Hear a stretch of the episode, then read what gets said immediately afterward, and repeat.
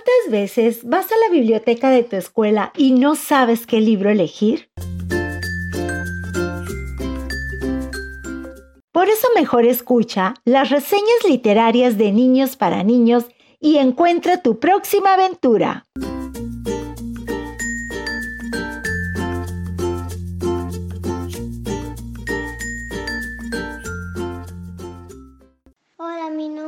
Jimena Sotelo Robles estoy en segundo grado de primaria.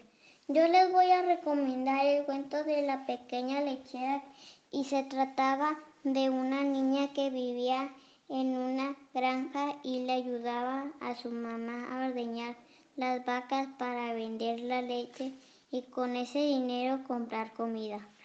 Un día la mamá se enfermó y le dijo a la pequeña lechera que fuera a ordeñar y vender la leche.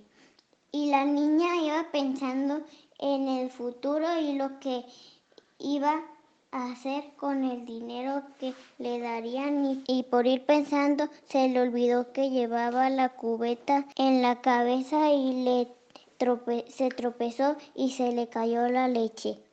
Entonces la moraleja de este cuento es disfruta del presente y da cada paso de forma segura sin impacientarte para así conseguir el futuro que deseas.